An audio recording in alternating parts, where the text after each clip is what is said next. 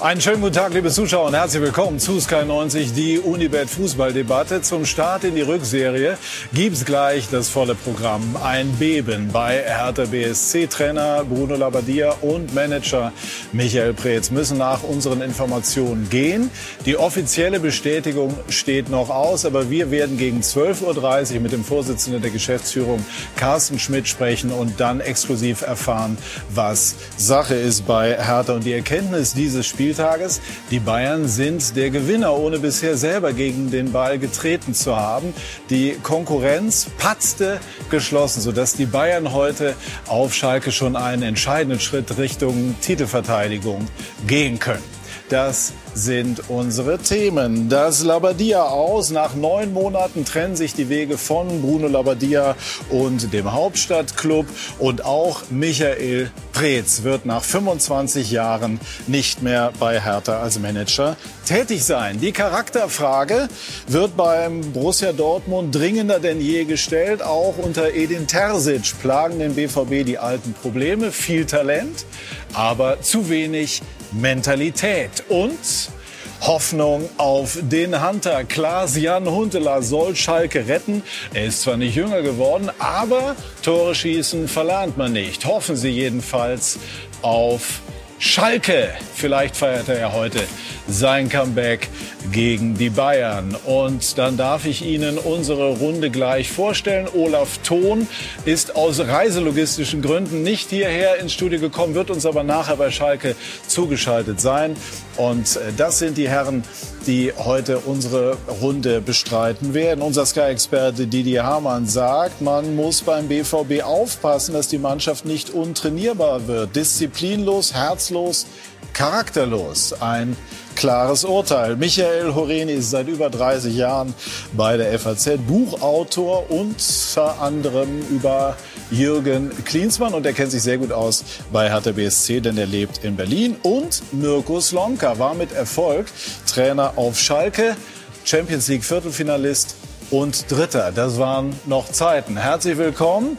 Aber zunächst wollen wir uns natürlich über Hertha BSC unterhalten. Jetzt aktuell und dann, wie gesagt, nachher gegen 12.30 Uhr sind wir sehr gespannt, wie Carsten Schmidt, der frühere Sky-Chef und jetzige Vorstandsvorsitzende von Hertha BSC, äh, die Dinge bei Hertha erläutert. Didi, was sagen Sie zur Entwicklung ähm, bei Hertha? Ja, ich glaube, in letztendlich war es, gestern nach dem Spiel alternativlos, dass man was macht. Es waren einige desolate Auftritte in den letzten sieben Tagen. Das Unentschieden in Köln. Äh, man hat dann drei oder vier Spiele hintereinander kein Tor geschossen. Die Heimniederlage gegen Hoffenheim. Und dann gegen einen Mitkonkurrenten jetzt im Abstiegskampf, äh, in Anführungszeichen, gegen die Bremer gestern verlierst du wieder 4-1 und äh, das hat natürlich dann eine Dynamik angenommen. Äh, da musst du als Verein reagieren. Ich, ich glaube, Bruno Labbadia hat einen etwas ratlosen Eindruck gemacht äh, nach dem Spiel, wenn er sagt, äh, ihm gehen die Argumente aus. Und ich glaube, die, diese Wahrnehmung hatte man in, äh, in Berlin generell. Und äh, ja, deswegen glaube ich, ist es keine Überraschung, ähm, dass man sich jetzt vom Trainer getrennt hat, weil man natürlich große Angst hat äh, mit dem ganzen Investment. Äh, das Geld allein schießt keine Tore. Äh, die Mainzer gewinnen. Also du weißt nicht, was da unten jetzt passiert. Und sie sind jetzt punktgleich mit äh, hm. Bielefeld. Das heißt, äh, noch zwei, drei Spiele. Die Großen haben sie am Anfang der Saison gespielt. Das heißt, die ganzen großen Mannschaften kommen. Jetzt haben sie Frankfurt, dann kommen die Bayern. Ähm, also es ist nicht ausgeschlossen, dass sie länger da unten drin äh, hm. bleiben werden, als ihnen lieb ist. Ja, die Bild hatte gestern als äh, erste die Information, dass Labadia wohl gehen würde. Und Sebastian Hellmann hat gestern in der Nachberichterstattung zum Tipico Topspiel ähm, dann äh, Bruno Labbadia damit konfrontiert. Wie fühlt man sich dann als Trainer, wenn man das dann live sozusagen erfährt? Also ich habe es natürlich auch gesehen. Ich muss echt den Hut ziehen vor Bruno Labbadia, dass er das äh, so wegmoderiert hat. Also boah, das war jetzt schon echt hart. Aber Sebastian Hellmann hatte die Information und muss das dann natürlich auch zeigen. Und passend genau zu dem richtigen Zeitpunkt, als Bruno Labbadia am Mikrofon war. Trotzdem muss man vielleicht noch mal einen Tick zurückgehen. Auch äh, Didi, ne, er wurde ja geholt als Retter damals und er hat ja den Verein tatsächlich auch stabilisiert in der letzten Saison und hat es geschafft, in dieser Zeit auch die, den Verein zumindest mal in andere Sphären zu heben. Danach wurde es finanziell auch ein bisschen chaotisch so hin und her, wahrscheinlich sogar ein Tick besser, aber das Spiel wurde nicht besser.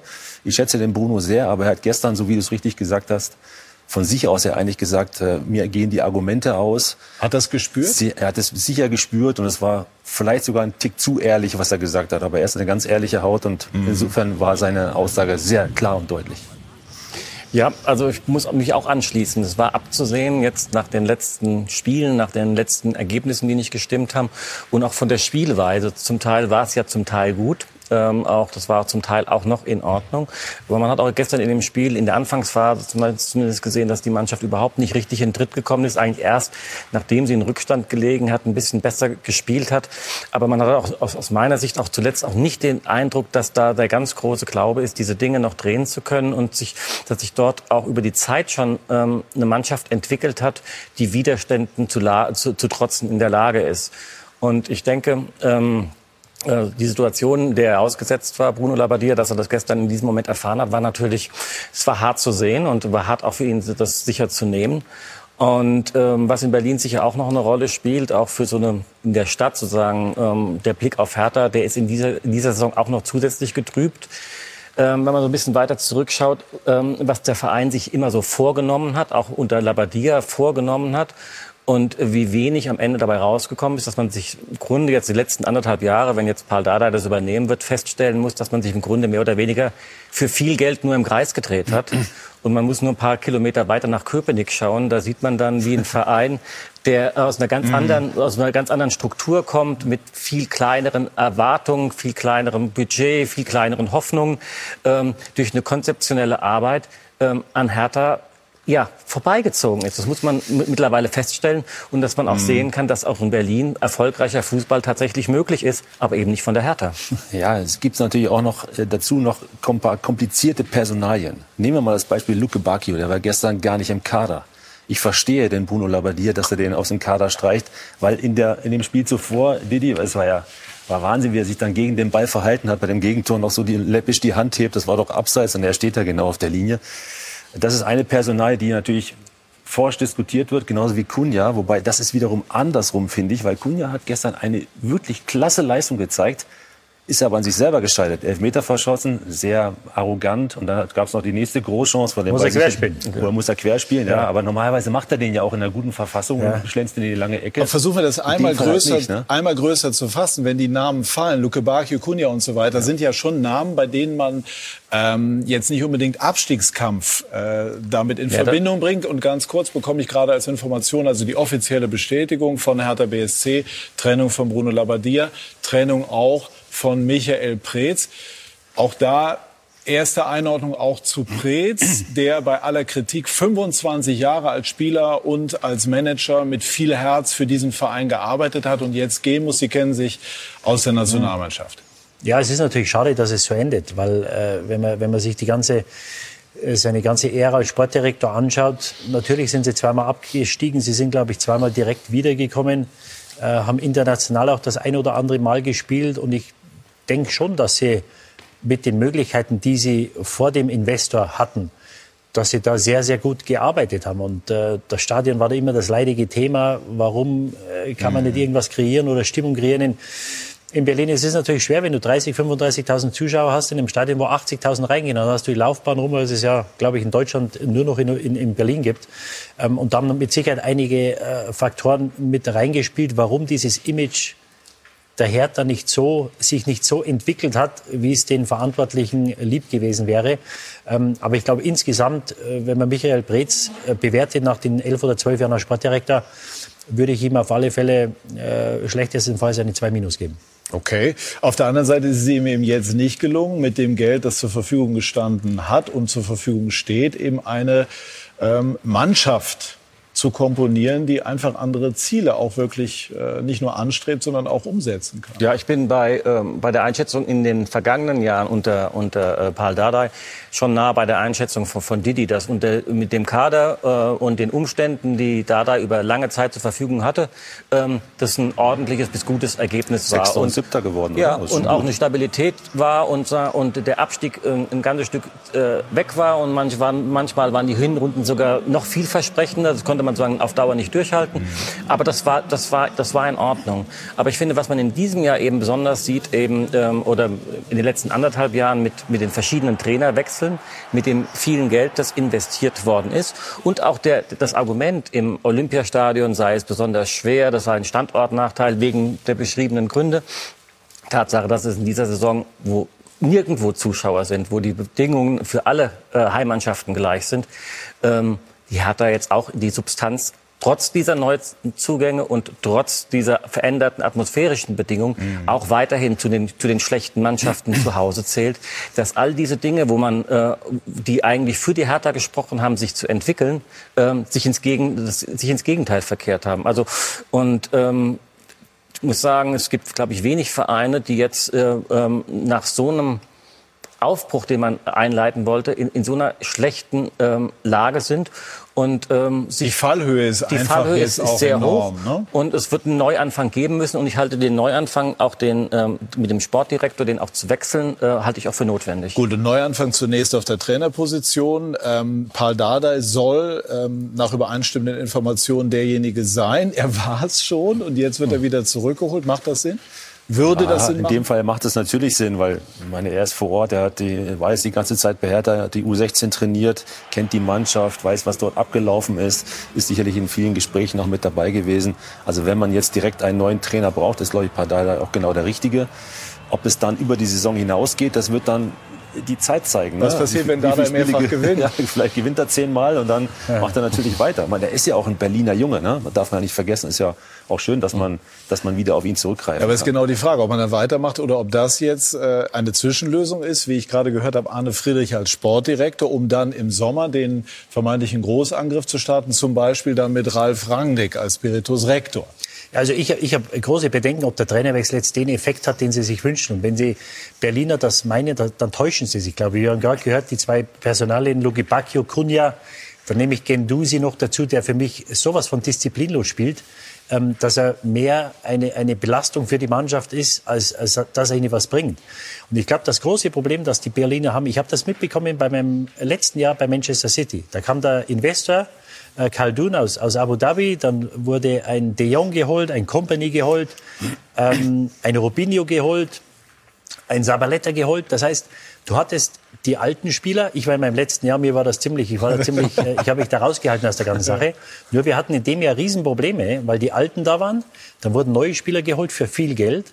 Und das bringt in der Mannschaft Unruhe. Und das, ob das jetzt Sabaletta waren, Company de Jong, das waren Riesenspieler für Man City, das waren äh, herausragende Spieler und auch Persönlichkeiten. Die waren alle gerade, da war keiner link, da war keiner äh, ein schlechter Apfel oder irgendwas. Das waren charakterlich, waren das ein, ein, einwandfreie Jungs und trotzdem hat es Probleme gegeben.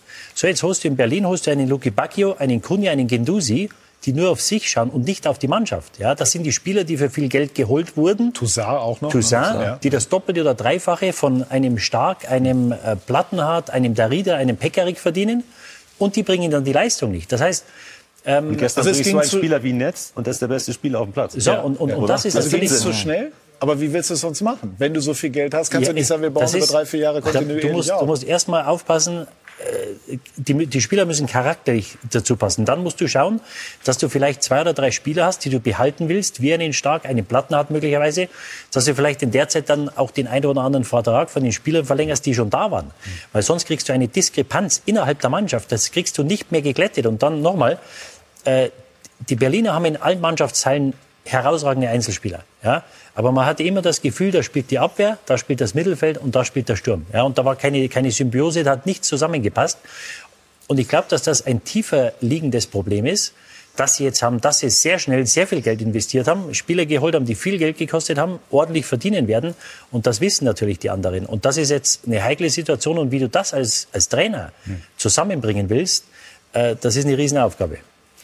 Stimme ich absolut zu. Ich fand ja, ich finde es zum Teil, dass man gar nicht sagen kann, dass es da verschiedene Mannschaftsteile gibt. Ich fand, man musste manchmal feststellen, da gibt es ja. vereinzelte Spieler, die mit dem Ball irgendwas machen oder nichts machen. Also ähm, ich fand gerade die, die, die ersten zehn Minuten, die fand ich ehrlicherweise, muss ich sagen, erschütternd, wie Hertha aufgetreten ist. Nämlich überhaupt, da hat sich da war überhaupt keine Struktur Darf in dem Spiel zu sehen. Fragen, und das, das hat mich und das hat mich wirklich sehr gewundert in einem Spiel, was so eine zentrale Bedeutung hat, wie orientierungslos und wie vereinzelt die Spieler äh, in dieser Phase in so eine Partie gehen. Das aber ist das denn nicht rätselhaft. auch Aufgabe bei allen Schwierigkeiten, aber des Trainers, diese Dinge dann in irgendeiner Form auch zu, also die einzelnen Spieler zu einem Team zusammen Ja, natürlich. Das ist ja die Hauptaufgabe in so einem Moment, das, das, das zu, zu steuern. Nicht nur.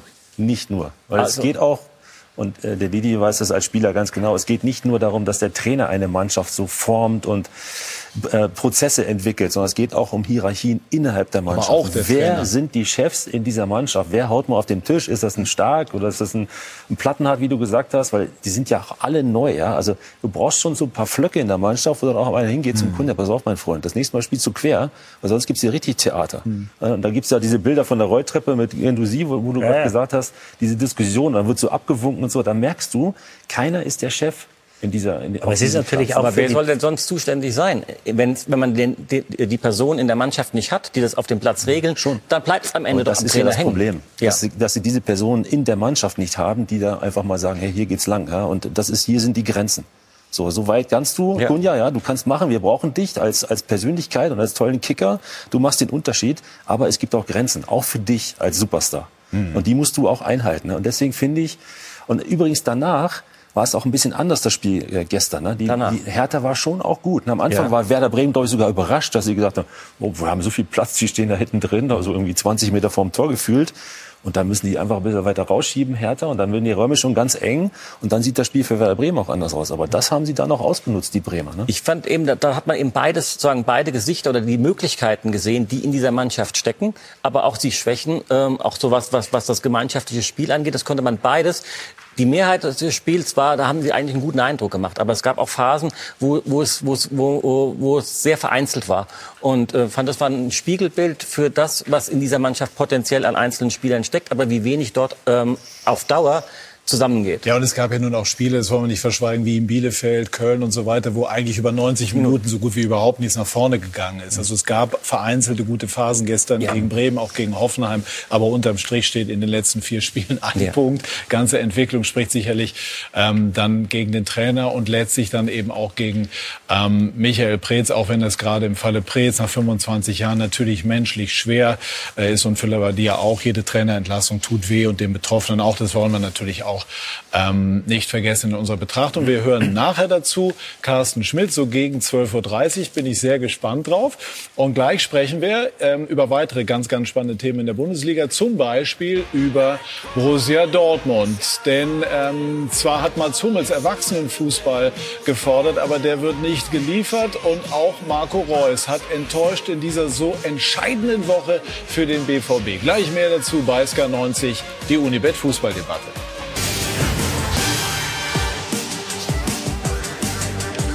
Wir sind zurück bei SK90, die Unibet Fußballdebatte und das ist mir gerade eben reingereicht worden, wie man so schön sagt. Äh, die offizielle Bestätigung dessen, was wir eben besprochen haben. Hertha BSC trennt sich mit sofortiger Wirkung von Michael Preetz und Bruno Labbadia. Michael Preetz wird zitiert mit den Worten, ich bin unendlich dankbar für die vielen Jahre, die ich für meinen Herzensverein Hertha BSC auf und neben dem Platz spielen und arbeiten durfte. Ich wünsche allen Mitgliedern, Fans und Kollegen und Kolleginnen nur das Allerbeste und möchte mich auch bei allen Gremien für das mir entgegengebrachte Vertrauen in den letzten Jahren bedanken. Und das kann man Michael Preetz wirklich aus äh, ganzem Herzen sozusagen abnehmen. Also er er war mit vollem Engagement über all diese Jahre bei Hertha BSC unterwegs und bis zum Ende der Saison wird hier auch nochmal offiziell bestätigt, wird Arne Friedrich in seiner Funktion als Sportdirektor die Verantwortung im sportlichen Bereich bei Hertha übernehmen. Und ebenso ist Hertha zum Entschluss gekommen, sich von Bruno Labbadia zu trennen. Carsten Schmidt, Vorsitzender der Geschäftsführung, den wir nachher noch äh, persönlich hören werden. Wir haben uns nach reiflicher Überlegung dazu entschlossen, mit einem Trainerwechsel einen neuen Impuls zu setzen. Wir werden die Nachfolge auf der Trainerposition in den kommenden Tagen klären. Alle gehen im Moment von Paul Dardai aus, aber auch das werden wir nachher mit Carsten Schmidt besprechen. Und jetzt äh, kommen wir zunächst zu Borussia Dortmund. Äh, Borussia erlebt auch turbulente Tage, denn äh, die Schlüsselspiele in den vergangenen Tagen bei Bayer Leverkusen und bei Borussia Mönchengladbach sind verloren worden und deshalb, Vinko Bicanic, kam und kommt die Charakterfrage auf. Man kann es eher milde formulieren. Ich habe das Gefühl bei den Dortmundern, dass sie oft äh, denken, dass sie besser sind, wie sie wirklich sind. Oder nach manchen Spielen auch etwas härter. disziplinlos, mhm. herzlos und charakterlos. Ja, weil im Endeffekt kommt es auf den Charakter und auf den Willen drauf an. Und das alles haben sie vermissen lassen. Viele Borussia-Spiele geben Rätsel auf. Ich muss ganz ehrlich sagen, ich habe von der Spitzenmannschaft so ein körperloses und passives Spiel habe ich lange nicht gesehen. Sieben Niederlagen mittlerweile in der Liga, nur eine weniger als Köln und genauso viele wie Werder Bremen. Ich glaube, dass man vorsichtig sein muss. Ich weiß nicht, wie die Strömungen innerhalb der Mannschaft sind, ähm, dass diese Mannschaft nicht untrainierbar wird. Und ich glaube, die Dortmunder Führung äh, muss die Entwicklung jetzt ganz genau beobachten, weil wenn du solche Schwankungen hast, dann hat das natürlich nur bedingt was mit, mit dem Trainer zu tun. Und diese Mannschaft hat schon einen Trainer verschlissen mhm. dieses Jahr. Ich würde da schon diese Mentalität oder diese Charakterfrage stellen, nicht bei Einzelnen, ja. aber als Mannschaft fehlt ihnen das. Ja, so hart kann man es unter Umständen vielleicht ja wirklich formulieren. So, da war Didi Hamann in Höchstform. Hast du dich schon wieder abgeregt?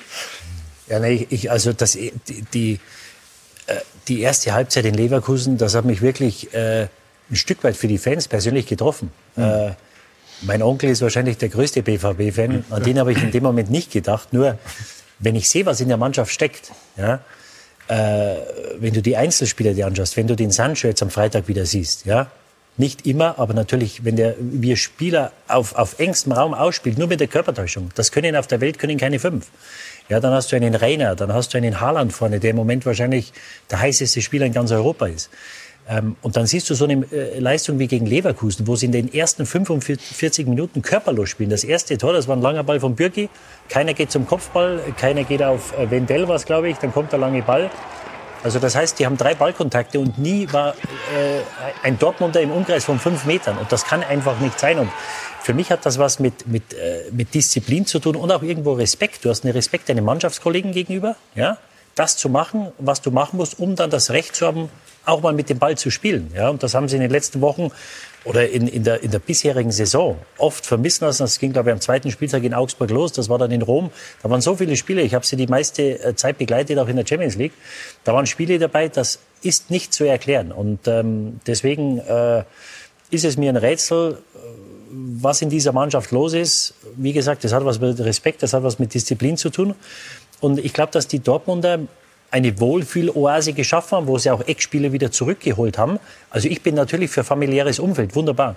Nur kann, du kannst das Leistungsprinzip nicht aushebeln. Es muss immer nach Leistung gehen. Ja, und sie haben eine Situation geschaffen, wo die Mannschaft zu Disziplinlosigkeiten neigt, wenn man sich an Aubameyang und Dembele ähm, erinnert und auch zur Selbstverliebtheit. Also was ich vorhin gesagt habe oder am Dienstag, dass sie oft denken, dass sie besser sind, als sie wirklich sind. Ich glaube, das ist ihr größtes Problem. Ähm, sie hatten Urlaub, äh, die Leverkusen hatten einen kürzeren Urlaub durch das Endturnier, DFB-Pokal, die Leipziger, die Bayern. Und wenn du dir die anschaust, die finden immer wieder einen Weg, Spiele zu gewinnen. Und die Dortmunder finden Wege, um Spiele zu verlieren. Hat die Mannschaft äh, den äh, neuen Trainer hängen lassen? Und vorher auch Favre in gewisser Form? Boah ich sag mal, wir Trainer sind ja auch dafür verantwortlich, dass die Spieler ihre, ihre Top-Leistung abrufen. Ne? Das ist ja unsere Hauptverantwortung an jedem Spieltag. Und das war jetzt gestern wieder nicht so, dass sie ihre, ihre Top-Leistung oder vorgestern ihre Top-Leistung abgerufen haben. Deswegen muss man sich als Trainer immer hinterfragen, habe ich die richtigen Spieler ausgewählt und ist das, was ich ihnen vorgegeben habe, auch gegen diesen Gegner das passende gewesen, das passende Rezept. Das war jetzt offensichtlich am Freitagabend nicht so. Es fehlen ein bisschen auch da diese Persönlichkeiten. Es sind nicht nur talentierte Spieler, es sind auch großartige Spieler mit, mit Sancho, Haaland, Rainer, du hast die gerade alle genannt. Ich nehme Marco Reus auch noch dazu, war lange Zeit verletzt und hatte zwischendurch mal wieder eine kleine Hochphase. Und jetzt merkt man wieder, ah, das ist wieder so ein Durchhänger. Ja, und auch Mats Hummels, der immer wieder von, von hinten heraus auch versucht, die Spieler zu motivieren, anzutreiben, auch öffentlich, finde ich gut als Persönlichkeit. Ja? Aber auch diese Jungs machen jetzt ja ihre Fehler. Birki eingeschlossen von hinten raus. Also auch da diese Balance von ganz hinten über eine Doppel-Sechs, die ja gerne spielen, bis nach ganz vorne, passt nicht so zusammen. Und sie sind auch in der Konsequenz, wenn sie mal in Führung gehen, legen sie das zweite nicht nach. So, da, da fehlt es dann auch vielleicht äh, in der Konsequenz im, äh, im, im Abschluss vorne. Ja, trotz Haaland, trotz Rainer, trotz Sancho. Ja, so viel gesagt worden, wo ich auch einen Haken dahinter machen würde, wo man ähm, was die Qualitäten angeht, was die Schwächen der Mannschaft angeht, äh, ihr außergewöhnliches Potenzial stimme ich weitgehend zu, aber ich finde, was vielleicht ein, ein Aspekt noch sein, den ich auch sehe, ist, ähm, mein Eindruck ist, dass der neue Trainer auch versucht, ein etwas anderes Spiel zu spielen, als das unter äh, Favre der Fall war. Also weniger kontrolliert, ähm, äh, mit, mehr, mit mehr Laufarbeit, mit, mit mehr Tiefe. Und ähm, dass die Umstellung dieses Spiels ähm, noch nicht funktioniert mhm. oder nur phasenweise funktioniert. Und dass äh, sich auch ein, ein Mannschaftssystem, das zwei Jahre ähm, auf diese Art und Weise funktioniert hat, dass es nicht auch von heute auf morgen ähm, sich umstellen lässt. Das ist jetzt nicht die alleinige Erklärung dafür. Ich denke aber, es ist ein Aspekt, den, den man sehen sollte. Und, ähm, und es ist eine schwierige Aufgabe, das umzustellen, auch in einer Phase, wo nicht so richtig viel trainiert werden kann, wo auch die Konzentration, das sieht man ja bei vielen Mannschaften derzeit in dieser Corona-Krise nach diesen ganzen Belastungen auf dem Platz und vielleicht auch noch in anderer Weise nachlässt. Ich frage, man sieht ja auch, wie viele ähm, wie alle großen Mannschaften Schwierigkeiten. Gut, aber, aber bei, bei, Dortmund ist es nochmal speziell. Weil sich aber das ja die, schon als Muster das, das, auch durch die letzten Muster Jahre zieht sich das durch. Zum Teil aber auch was man auch sieht, ist, dass wenn man Schwächen hat bei Standardsituationen, gerade bei Eckstößen, das hat man vor zwei Jahren auch sehr stark bei, bei Leipzig gesehen. Selbst wenn man die Probleme erkennt, so einfach die, die zu lösen, ist es offensichtlich zum Teil nicht äh, auf, auf, die Schnelle. Und das sind auch das sind nur Aspekte. Ich will, ich will jetzt gar nicht sagen, dass das die Hauptpunkte sind, aber ich wollte es noch mal, noch mal in dem Zusammenhang noch mal erwähnen. Ich würde einmal gerne, Didi? Ja, nee, aber, aber was du sagst, natürlich äh, ist es eine Zeit, wo, wo man sieht, dass auch die Bayern stottern und, und die Leipziger, die, die Leverkusener. Halt immer. Die ja, und, und, halt und die mussten ja. länger spielen. Die haben den ja. Sommer durchgespielt, wo die Dortmund im Urlaub waren. Das heißt, die Dortmunder hatten von den Top-Teams, waren die einzigen, die im Sommer einen richtigen Urlaub Absolut. hatten. Und wenn du müde bist, und, und sie mögen müde sein, weil sie auch viel gespielt haben, ja, dann kommt es auf den Willen drauf an. Und da habe ich große Zweifel, ob sie denselben Willen haben als Mannschaft, als die anderen drei oder vier oder fünf, die im Moment vor ihnen stehen. Wir fragen einmal nach in Dortmund bei Sven Westerschulze, der BVB-Spezialist bei Sportbild. Schönen guten Morgen, Sven. Ähm, wie, wie sich die Situation sozusagen vor Ort darstellt. Warum hat es auch Terzic bisher nicht geschafft, äh, die Wende einzuleiten und auch, äh, nennen wir es jetzt ruhig mal, die Mentalität dieses Teams zu verbessern? Ja, ihr habt einige Dinge ja gerade auch schon angesprochen. Es ist so, dass der BVB teilweise wirklich wie eine Wundertüte wirkt, nicht nur auf die Fans, auf uns, sondern auch intern auf die Verantwortlichen. Ähm, Charakterfrage, soll ich sagen, also die Mannschaft hat schon Charakter, glaube ich. Die war da ja sehr, sehr deutlich am Dienstag nach dem Spiel in Leverkusen. Ich glaube, wenn die Mannschaft keinen Charakter hätte, hätte sie es nicht geschafft, in Spielen wie gegen Wolfsburg oder auch Leipzig in der zweiten Halbzeit so aufzudrehen. Aber wenn es eine Eigenschaft gibt, glaube ich, die ich am Charakter der Mannschaft ein bisschen vermisse, dann ist es diese Widerstandsfähigkeit, diese Bereitschaft, sich zu wehren. Und ich habe es gerade schon kurz die drei Standardgegentore angesprochen gegen Gladbach. Ich finde, eine entscheidende Phase war auch, oder eine entscheidende Situation, war auch dieses äh, Gegentor von Rami Benzibaini, wie Julian Brandt halt verteidigt, wie es eigentlich keinem Bundesliga-Trainer gefallen kann. Das hat dann auch ein bisschen was mit letzter Konstanz, letzter Konsequenz und letzten Willen zu tun. Wie groß ist die Sorge bei den Bossen, die Champions League-Quali zu verpassen? Die Sorge ist schon groß. Also mit Blick auf die Tabelle, man hat gestern gesehen, auf Platz 7 ist der BVB abgerutscht. Ich glaube trotzdem, dass die Ergebnisse, die dann am äh, gestrigen Nachmittag äh, gefallen sind, ihm durchaus in die Karten gespielt haben, weil Leipzig nicht ganz weit weggezogen ist, weil auch Leverkusen nicht ganz weit weggezogen ist. Aber klar, der BVB rechnet in diesem Jahr mit einem Minus von 70 bis 75 Millionen aufgrund der Corona-Auswirkungen. Wenn man dann jetzt nochmal ähm, einkalkulierte 30, 35 Millionen durch die Champions League verliert, dann tut das dem BVB besonders in diesem Jahr schon weh, klar dass die Europa League auch sportlich nicht das ist, was der BVB ähm, sich auf die Fahne geschrieben hat, ist auch klar. Nur ich glaube auch, dass die Verantwortlichen die Mannschaft und auch den Trainer nach wie vor stark genug einschätzen, um in dieser Saison den vierten Platz zu erreichen. Was wäre jetzt, wenn die kommenden Spiele auch nicht nach Wunsch laufen? Ähm, wird man definitiv mit Terzic diese Saison durchziehen? Ja, also nach dem, was wir wissen, ist das ganz klar der Fall. Ich habe gestern ein bisschen länger mit Michael Zorg telefoniert. Er sagte auch heute in der Bild am Sonntag, dass sie den Weg mit Edin weitergehen. Ähm, dahinter steckt schon, dass sie eine Weiterentwicklung der Mannschaft sehen, dass es nach dem Fußball, den sie zuletzt unter ein bisschen Farbe ge gegeben hat, jetzt doch klein der Offensive auch einen, einen anderen, einen besseren Plan erkennen. Und das war ja schon so, was in den letzten Spielen unter Fabre tatsächlich ein Stück weit abhanden gekommen ist. Jetzt merkt man eben, dass Terzic die Mannschaft wirklich anders ausrichtet. Und damit meine ich jetzt nicht nur diese Emotionalität, die man auch häufig an der Seitenlinie äh, beobachtet, sondern vor allem eben auch einen anderen Plan im Offensivfußball. Es geht ja nicht mehr nur um Geduld, es geht um Mut. Und ich glaube, wie Michael das gerade auch schon ein Stück weit beschrieben hat, das funktioniert halt nicht von heute auf morgen. Also ein Spieler hat mir in den vergangenen Tagen auch gesagt, zweieinhalb Jahre Fabre-Fußball ähm, den schüttelst du nicht von heute auf morgen ab. Ich glaube, dass die Mannschaft noch ein bisschen Zeit braucht. Nur klar ist, äh, viel Zeit hat sie nicht mehr. Ja, ganz klar abschließend, äh, Matthias Sammer, Berater des BVB, ist ja jemand, der nun genau für diesen Willen, für diesen Ehrgeiz gestanden hat. Ähm, könnte es Überlegungen im Club geben, Sammer etwas näher an die Mannschaft ranrücken zu lassen? Auch das ist ja ein Thema, in den, in den vergangenen beiden Jahren, als es beim BVB dann immer wieder nicht ganz so gut lief, äh, Stimmen immer wieder laut geworden sind. Damals haben die Verantwortlichen ja auch schon klar gesagt, dass sie das äh, nicht vorhaben, dass Matthias Sammer das auch nicht will. Und ähm, auch da haben wir uns natürlich im, im Winter versucht, mal so ein bisschen äh, schlau zu machen, rauszufinden, reinzufühlen, ob es da eine Möglichkeit gibt. Nur deutet aktuell nichts darauf hin, dass Matthias Sammer seine Position als externer Berater verlassen wird und da in die Kabine gehen wird, wo er übrigens in knapp zweieinhalb Jahren jetzt als BVB-Berater noch kein einziges Mal war. Alles klar. Vielen Dank für die Infos und für die Einschätzung. Sven Westerschulze. Viele Grüße. Vielen Dank. Danke, zurück. Tschüss. Wäre ja sonst durchaus naheliegender Gedanke, ähm, Matthias Sammer in irgendeiner Form einzubinden, aber das war jetzt ziemlich eindeutig. Also ich glaube, da macht eine Spekulation jetzt relativ wenig Sinn. Sie haben, Didi, bei uns auch mal die Rolle von Marco Reus ähm, kritisch angesprochen. Reus ein hervorragender Spieler, das steht völlig außer Frage. Ich habe zum Beispiel auch das Spiel am Dienstag gesehen. Auch da hat er durchaus versucht, sich zu wehren, auch wenn das vielleicht anders rüberkommt. Dennoch steht jetzt unterm Strich eine Saison, die auch den Zahlen nach nicht ideal ist. Und Sie haben irgendwie immer den Eindruck gehabt, dass die Kapitäns Binde ihm eher ja, vielleicht belastet hemmt, als dass sie ihm Hilfe.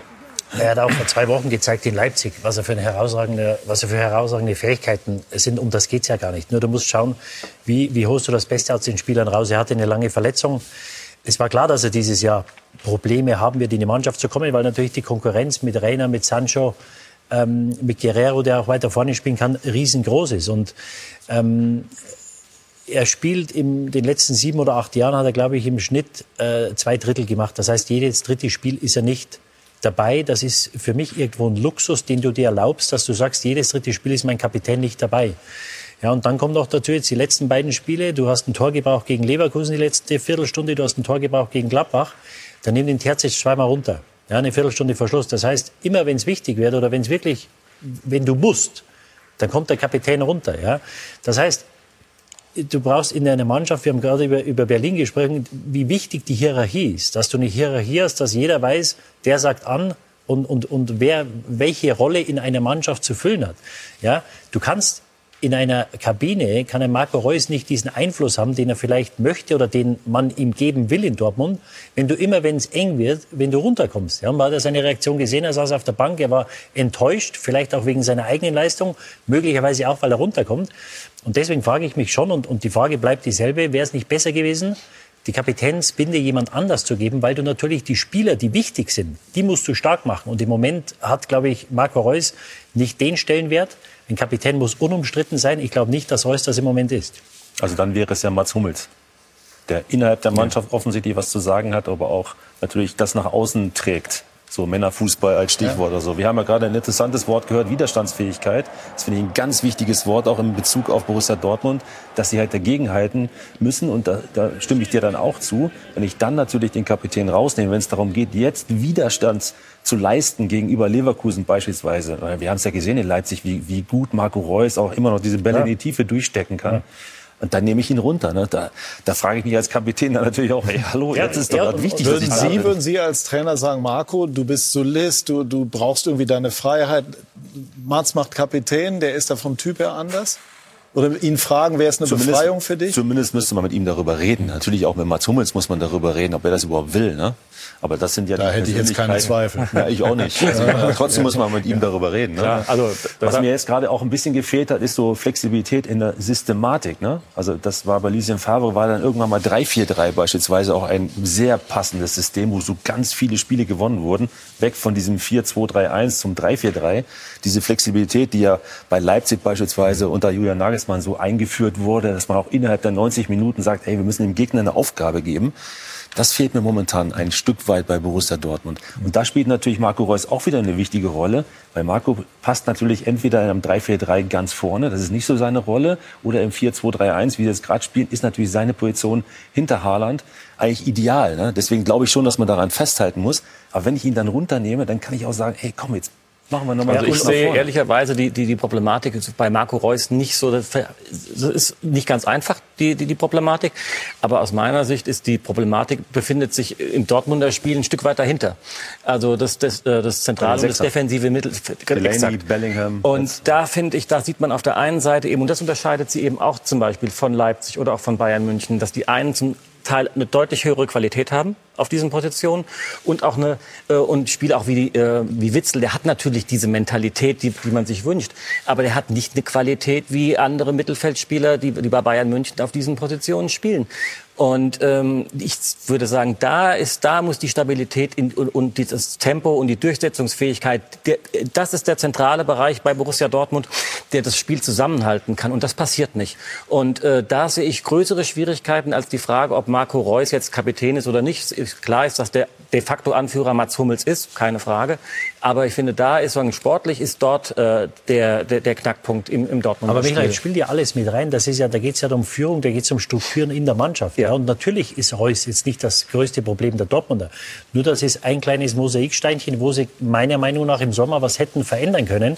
Und, und äh, zurückzukommen aufs defensive Mittelfeld, da haben sie jetzt halt mit, mit, mit Delaney, mit äh, Bellingham und mit Can haben sie in den letzten 18 oder 24 Monaten haben sie ja drei Spieler geholt. Witzel ja. kam auch. Also das heißt, sie haben vier Spieler geholt, denen man alle, glaube ich, äh, internationale Klasse unterstellen kann. Ähm, und ich weiß nicht, ob das das äh, Problem der, der Dortmunder im Moment ist. Ich glaube einfach diese Struktur in der Mannschaft. Ja, wenn du wenn du Auftritte hast und wie gesagt, es waren dieses Jahr waren sechs, sieben desolate Auftritte dabei. Und das ist auch nicht zu entschuldigen durch ein neues Spielsystem oder durch eine neue Philosophie. Wenn du diese Schwankungen hast, dann kann in der Mannschaft irgendwas nicht stimmen. Ja, und wenn ich so einen Auftritt wie gegen Leverkusen sehe, wo du gegen Mitkonkurrenten spielst, der viermal nicht gewonnen hat, dann musst du hinfahren und sagen, so, denen zeigen wir es jetzt, die kriegen jetzt das fünfte Spiel hintereinander, wo sie nicht gewinnen. Und dann lässt du diese ganzen Grundeigenschaften, lässt du vermissen. Äh, das lässt mich darauf schließen, dass strukturell innerhalb der Mannschaft irgendwas nicht stimmt. Zwei Minuten packen wir noch oben drauf, weil das spannend ja. ist. Trotzdem, ich möchte jetzt gerne einmal auch noch mal in Frage klein. Das ist natürlich sehr griffig zu sagen, charakterlos. Das ist aber natürlich schon auch ein hartes das war, das war für das Spiel. Das war auf das Spiel bezogen. Also es ging nicht nicht um die. Hat es nicht auch zu tun mit einer gewissen, wie soll ich sagen, Verspieltheit, Sorglosigkeit sozusagen, zu sehr ja. verlassen auf das eigene Talent? Also, also charakterlos muss ich auch sagen. Wenn wir, wenn wir zum Beispiel die Verletzung Witzel nehmen, ne? und dann kommt Emre Can kommt in die Mannschaft. Ich finde das brutal charakterstark, dass er so eine Leistung bringt als Ersatz für Witzel. Er hätte ja gerne von Anfang an gespielt. Er kommt rein nach einer Verletzung Witzel und pusht diese Mannschaft brutal nach vorne was ich echt eine richtig starke Leistung. Das finde ich charakterstark. Und das ist ja auch gerade das, was du jetzt gerade gesagt hast, die, diese Doppel-6, ne? Mhm. Witzel Delaney für mich eine ganz starke Doppel-6. Als Ersatz Can und als Junger dahinter Bellingham ist ja eigentlich von der Kaderplanung her, muss ich sagen, äh, richtig gut gemacht von Borussia Dortmund. Jetzt hast du Witzel natürlich, ja, der verletzt ist, Delaney nicht in Top-Verfassung. Bellingham kommt jetzt auch langsam in so ein Loch. Und Emre Can kann diese Leistung auf, auf Dauer nicht bringen, die er gezeigt ja, hat. Nee, ne? aber Mirko, da musst du mal die 45 Minuten gegen Leverkusen anschauen. Wenn ich, wenn ich einen 17 Jahre alten Spieler wie einen Bellingham sehe oder einen Spieler wie einen Sancho, die den Ball verlieren und stehen bleiben, dann hat das was mit Charakter zu tun. Ja? Und dann, äh, es gab eine Situation auch gegen Köln, wo sie verloren haben, oder gegen Mainz vor einigen Wochen, wo Bellingham zehn Minuten vor Schluss, wo sie noch im Spiel sind, den Ball verliert und hinterher trabt. Ja? Das sind Sachen, die kannst du dir nicht erlauben. Und wenn das ein 17-jähriger Spieler macht, ja, also als ich 17 war, ich habe äh, auf dem Niveau noch nicht äh, gespielt oder spielen dürfen. Das hätte ich mich mit 25 oder mit 28 hätte ich mir nie erlaubt, am Spieler nicht hinzuherlaufen, wenn ich den Ball verliere. Das sind Grundeigenschaften und das muss aus der Kabine kommen. Das ist nicht der, äh, die, die Aufgabe des Trainers, die, zu sagen, du musst ja. hinterherlaufen. Das sind Grundeigenschaften, die müssen, die müssen äh, verinnerlicht sein. Das ist einfach so, ja. Und wenn einer das nicht macht, dann hat das was mit Charakter zu tun. Dann hat das was mit Respekt gegenüber dem Mitspieler ja. zu tun. Und das fehlt bei den Dortmundern, weil sie zu oft denken sie, naja, wenn es läuft, dann läuft's und wenn es nicht läuft, naja, vielleicht wechseln wir ihn ein oder ja, kommt einer von der anderen. Mal von hinten kommen und sagen, ja, Schlawittchen packen. Und, und, und, und das hat was mit Wille Richtig. und mit Charakter zu tun. Und in dem Spiel, gebe ich dir recht, da war es darauf bezogen, äh, da war das einfach charakterlos. Das war Wenn so. du zum Beispiel Diskussionen über Sané bei Bayern München erlebst. Ähm, Michael, ich gehe dazwischen, geh weil dazwischen. wir jetzt, ja, weil, weil, ich, ich habe eine Sorge, wenn wir einmal Sané und Bayern anfangen, das können wir nachher noch mal anpacken, das passt da gut dann äh, läuft uns das Ganze hier sozusagen aus dem Ruder. Das würde ich gerne verhindern, weil wir nämlich gleich in Ruhe über Schalke sprechen wollen und dann auch noch mal über Hertha BSC. Wir sind zurück bei SK90, die Unibet Fußballdebatte und sprechen über die schwierige Situation auf Schalke. Schalke heute gegen Bayern München. Dort, wie man so schön sagt, kann man die Punkte sicherlich auch nicht sicher einplanen, zumal das äh, Hinspiel mit 0 zu 8 verloren ging. Und wir wollen zwei Schalker Legenden bei uns äh, in die Runde mit hineinnehmen. Und zwar Olaf Thon und Juri Mölder, beide Mitglied der Eurofighter 1997. Schönen guten Tag, ihr beiden. Schön, dass ihr da seid. Hallo. Schönen guten Tag. Guten Tag an Olaf auch. Wie geht's, Olaf? Ja, super. Normalerweise wäre ich im Studio gewesen, aber ähm, Schnee in, ähm, im Ruhrgebiet hat es verhindert und ich kam 04 Minuten zu spät und der Flug ähm, ging ohne mich los. Gut, also ich ja. hab's. Ich Andrea hab's, und die Kinder auch alles gut? Alles gut. Gut. Olaf, ich habe es mal reiselogistische Gründe genannt, aber bringen wir es auf den Punkt. Sie haben den Flieger nicht bekommen. Null, vier Minuten zu spät. Nun denn, schön, dass ihr trotzdem da seid. Mirko Slomka ist kurzfristig eingesprungen. Mach das für äh, dich, Olaf, kein Problem. Juri, ist Sehr Schalke gut. noch zu retten?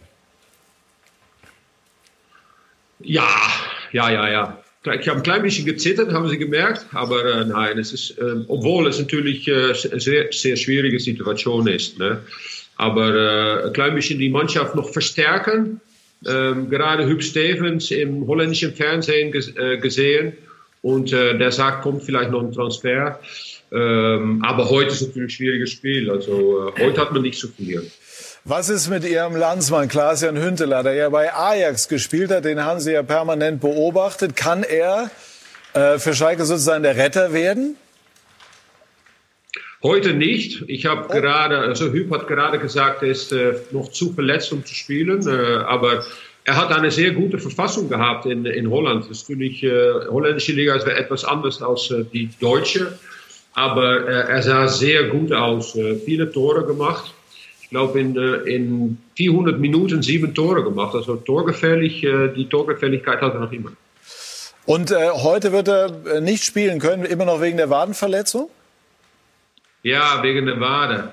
Ja, ja, das ist ja, wirklich unglücklich. Er hat bei dem zweiten Tor in das letzte Spiel äh, gegen Twente bei Ajax, für Ajax, hat er äh, etwas, äh, ja, hat, ist etwas passiert in die Wade und das, das ist noch immer ein kleines Problem. Aber ja, also für heute wird es wahrscheinlich noch zu früh sein. Okay, ja, Olaf, die familiäre Situation haben wir besprochen. Bei Ihnen ist alles gut. Das ist auch gut zu wissen in diesen Zeiten. Äh, aber wie ist die Lage auf Schalke? War jetzt die Niederlage gegen Köln am Mittwoch unglücklich im Zustandekommen ein entscheidender Rückschlag? Ja, ich finde schon, dass ähm, sie besser gespielt haben. Vor allen Dingen in der zweiten Halbzeit hat man förmlich gesehen, das Tor lag in der Luft. Ähm, und wenn man in so einer Situation steckt, ich kenne das auch, bin 1988 auch abgestiegen mit Schalke 04. Und ähm, ich kenne diese Problematik, dass man dann einen Rucksack hat und ähm, versagt. Und es ist wirklich eine brutale Situation auf Schalke. Und zu Klaas-Jan Huntelaar äh, noch zu sagen, ich glaube, bei dem Spiel heute ähm, ist er vielleicht auch nicht der richtige Mann, denn ähm, Schalke wird nicht viel Ballbesitz haben. Und er ist natürlich der Mann im 16er und von daher denke ich, muss er topfit sein. Und äh, Christian Groß, der neue Trainer von Schalke, tut gut daran, fitte Spieler heute aufzustellen. Wir haben ja auch gerade gestern gesehen, dass Mainz äh, gegen Leipzig überraschend gewonnen hat. Und das geht auf dem schweren Rasen, auch, mhm. man kann auch sagen, schlechten Rasen, ähm, überall, nicht nur auf Schalke, äh, dass man da durch eine kämpferische Einstellung vieles wettmachen kann. Ähm, und ähm, ich glaube, äh, Klaas Jan wird in den nächsten Wochen sicherlich gebraucht, auch als Motivator, um den jungen Spielern wie Hoppe äh, dann auch Rückhalt zu geben. Wie groß ist Ihre Sorge, dass Schalke absteigt? Sie haben es selber schon erlebt, haben Sie eben erwähnt. Ja, man muss realistisch sein. Die Statistik spricht ganz klar dafür, dass Schalke absteigt. Aber ähm, man darf nie aufgeben. Und wir haben erst die Hinrunde gespielt. Also es sind noch 17 Spieltage. Und da ist alles möglich. Wir haben das ja jetzt auch gesehen mit dem Sieg von Mainz, hätte auch keiner gedacht. Schalke 04 hätte normalerweise äh, drei Punkte verdient gehabt gegen Köln. Sie waren einfach besser. Und von daher darf man ähm, jetzt nicht die Flinte ins Dorn schmeißen. Äh, erhobenen Hauptes in jedes einzelne Spiel gehen, da werden drei Punkte vergeben und bis zum letzten Spiel alles geben. Und wenn es dann nicht gereicht hat, gereicht hat, sofort wieder versuchen, in die erste Liga wieder aufzusteigen. Also Worst-Case-Szenario muss man natürlich ähm, auch haben in der Tasche und ich denke, Schalke 04 ist da gut aufgestellt. Oh, da gibt es äh, unterschiedliche Einschätzungen, auch was die finanzielle Situation anbelangt. Können wir vielleicht gleich nochmal aufnehmen. Aber Olaf Juri, ich nehme die Runde mit rein, komme dann wieder gleich äh, zu euch. Ihr könnt euch natürlich auch gerne einschalten. Wie konnte denn Mirko, äh, Sie waren selber mit Erfolg auf Schalke tätig, ähm, diese Mannschaft so ins Schlamassel geraten? Denn es ist doch immer wieder so, wenn man sich die Aufstellung anschaut und die ersten elf, die ersten 13 liest, denkt man, naja gut, also so schlecht sind sie nun nicht.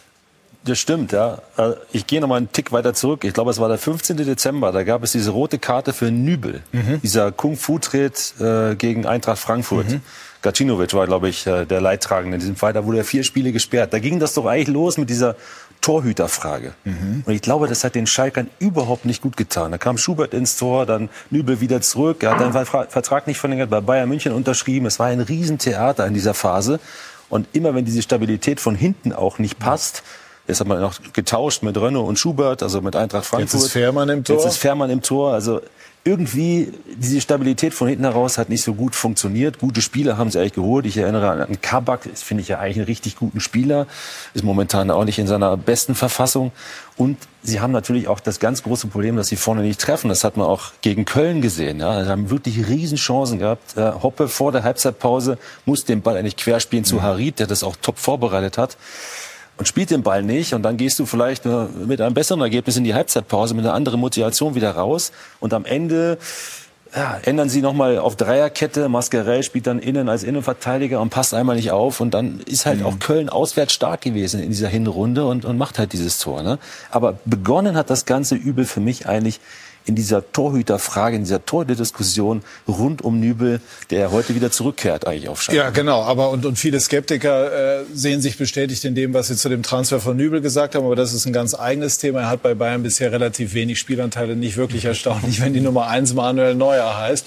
Ähm, hat Schalke irgendwann vielleicht aufgehört, Schalke zu sein? Heißt, äh, hat man zu viele Spieler geholt, die vielleicht so diesen, diesen Spirit Schalke nicht wirklich begriffen haben? Schwer zu sagen für mich, ob die Spieler wirklich nicht diesen Spirit haben und fühlen. Was man aber sicher sagen kann, ist, wenn man sich auf anderen Plätzen umschaut, wie viele Spieler von Schalke 04 gekommen sind, was für eine großartige Qualität zum Teil aus diesen Vereinen kommt und jetzt zum Teil ja auch der Kolasniak, der wieder zurückkommt.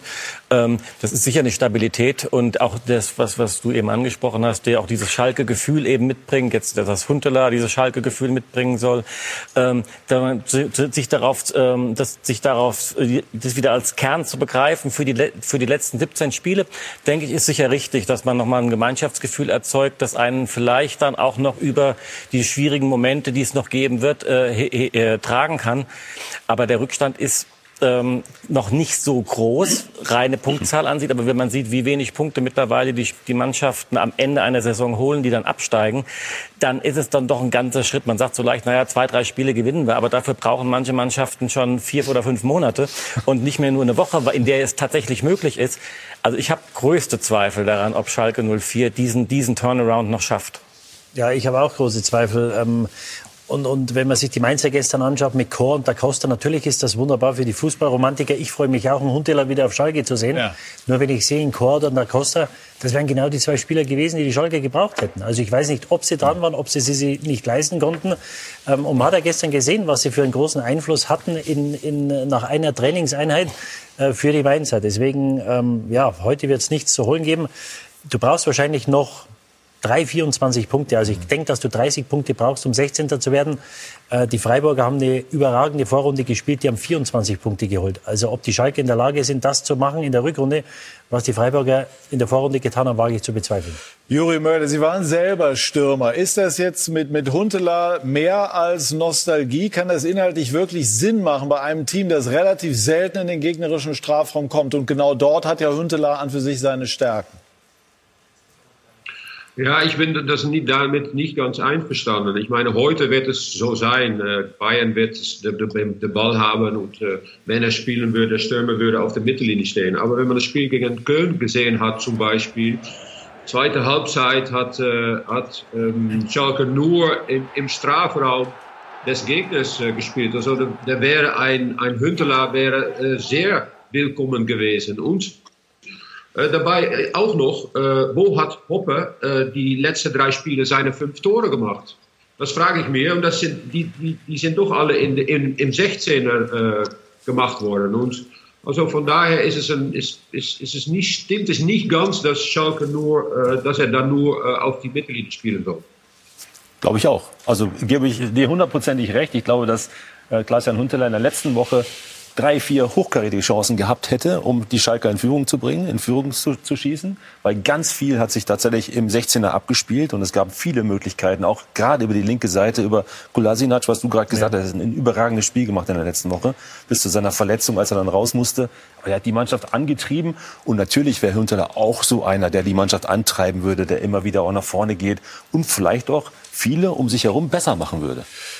Olaf Thon, wenn wir über mögliche Verstärkung sprechen, kommen wir natürlich unweigerlich auch ähm, zur Person Clemens Tönnies. Schalke möchte das Geld von ihm jetzt nicht. Äh, hätten Sie sich gewünscht, dass man ähm, mögliches Geld von ihm annimmt? Ja, natürlich. Vor allen Dingen auch, ähm, man muss ja sehen, was passiert mit den vielen Mitarbeitern. Schalke hat über 600 Festangestellte. Da hängt ja auch sehr viel dran. Und ich habe selber auch mit Clemens Tönnes nochmal danach gesprochen und habe gesagt, vielleicht muss man auch ein bisschen Zeit ins Land gehen lassen und einen zweiten Anlauf machen, um nochmal zu helfen. Und das gilt nicht nur für Clemens Tönnes, sondern auch für viele andere Partner, Sponsoren, ähm, dass man versucht, Schalke zu helfen, vielleicht auch jetzt noch Spieler zu verpflichten, wie Williams zum Beispiel, der im Gespräch war von Wolfsburg oder auch andere. Und ähm, wenn einer Geld freiwillig gibt, unter welchen Bedingungen, muss man natürlich abklären. Aber ich finde, man hat dann eine große Verpflichtung für die Belegschaft von Schalke 04. Welchen Eindruck haben Sie vom Trainer, von Christian Groß? Merkt er jetzt so langsam, worauf er sich eingelassen hat? Ja, wir haben ja jetzt den vierten Trainer. Erst einmal bin ich dankbar gewesen, dass Hüb Stevens mit Mike Büskens für zwei Spiele das übernommen haben. Gott sei Dank das Pokalspiel gewonnen, was ja jetzt noch im Februar in Wolfsburg ansteht. Ähm, und ähm, die Trainer haben oft kein glückliches Händchen gehabt. Ähm, Mirko hat es gesagt bei den Torhütern. Und bei ihm spüre ich im Moment eine Ruhe, eine Veränderung der Mannschaft. Das, was Juri auch gesagt hat, dass sie jetzt auch mehr Ballbesitz haben, mehr im 16er des Gegners auftauchen. Denn das kann nur das Ziel sein. Hinten reinstellen alleine, das bringt nichts. Und das fing an mit Domenico Tedesco, der sicherlich einen tollen zweiten Platz erreicht hat aber unterm Strich war das eine destruktive Spielweise, die sich im Laufe der Zeit rächt und das sehen wir jetzt.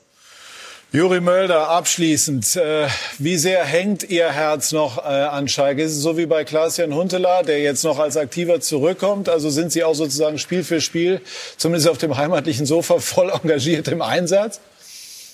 Ja, natürlich. Ich meine, es ist eine traurige, grausame Zeit für, für jeden, der, der etwas mit Schalke hat. Und vor allem, wenn man da lange gespielt hat und viele Leute kennt, die Fans, das ist, das ist fürchterlich, also äh, schrecklich. Und äh, Schalke so, äh, so äh, zu sehen, äh, es, es, tut, tut sehr viel äh, Schmerzen und tut weh.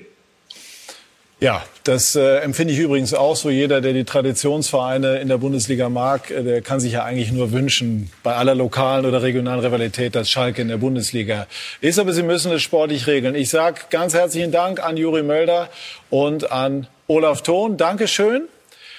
Und äh, wir Alles Gute nach München. Dankeschön. Kurzer Eindruck, Michael, wirklich kurz und knapp äh, und auch Einschätzung. Hat Schalke eine Chance? Ich fürchte nein. Und ich bedauere es wirklich für die Schalker, für ihre Fans, auch für die Bundesliga, ähm, dass wenn, wenn Schalke nicht mehr dabei ist, ist es auch nicht gewährleistet und mit ihren finanziellen Voraussetzungen, dass sie auch schnell wieder nach oben kommen. Also das wäre ein großer Verlust. Darf ich noch einen ganz kurzen Ansatz reinschmeißen? Klaas-Jan Hünteler. Wir erinnern uns alle an Simon Terodde. Sollten die Schalke absteigen, ich hoffe, dass Sie mit ihm darüber gesprochen haben, dass er sich vielleicht auch wieder nach oben schießt. Weil dann brauchst du jemanden, der in der Box die Tore macht. Weil wir wissen es von Simon Terodde, jetzt gucken wir nach Hamburg, wenn du so einen Typen hast, der dir 25 Tore macht, dann schaffst du es. Das 25 plus. 25 plus. plus. Hat schon 17, ne? Also er ist auf einem sehr, sehr guten Weg.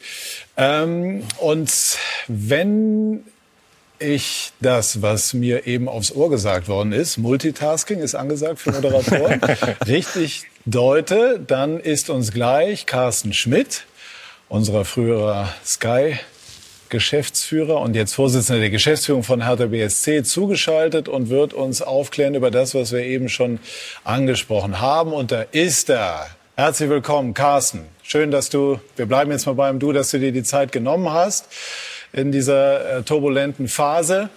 Ähm, zunächst einmal ähm, einfach die, die offizielle Bestätigung hat es ja eben vom Verein schon gegeben.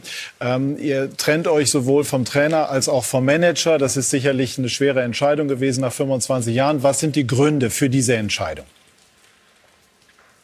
Ja, guten Morgen, Patrick. Äh, Grüße nach Unterföhring.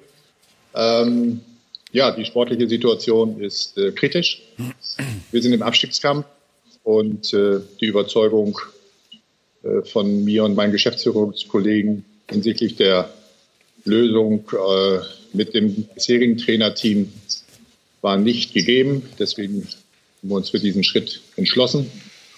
Und das Präsidium hat äh, gestern Abend beraten und ist dann zu dem Schluss gekommen, unter Hinzuziehung meiner Beobachtung der letzten 55 Tage, dass dort die Entscheidung gefallen ist, dass Michael Preetz auch für die Zukunft nicht mehr die Rolle spielt, die er bisher gespielt hat.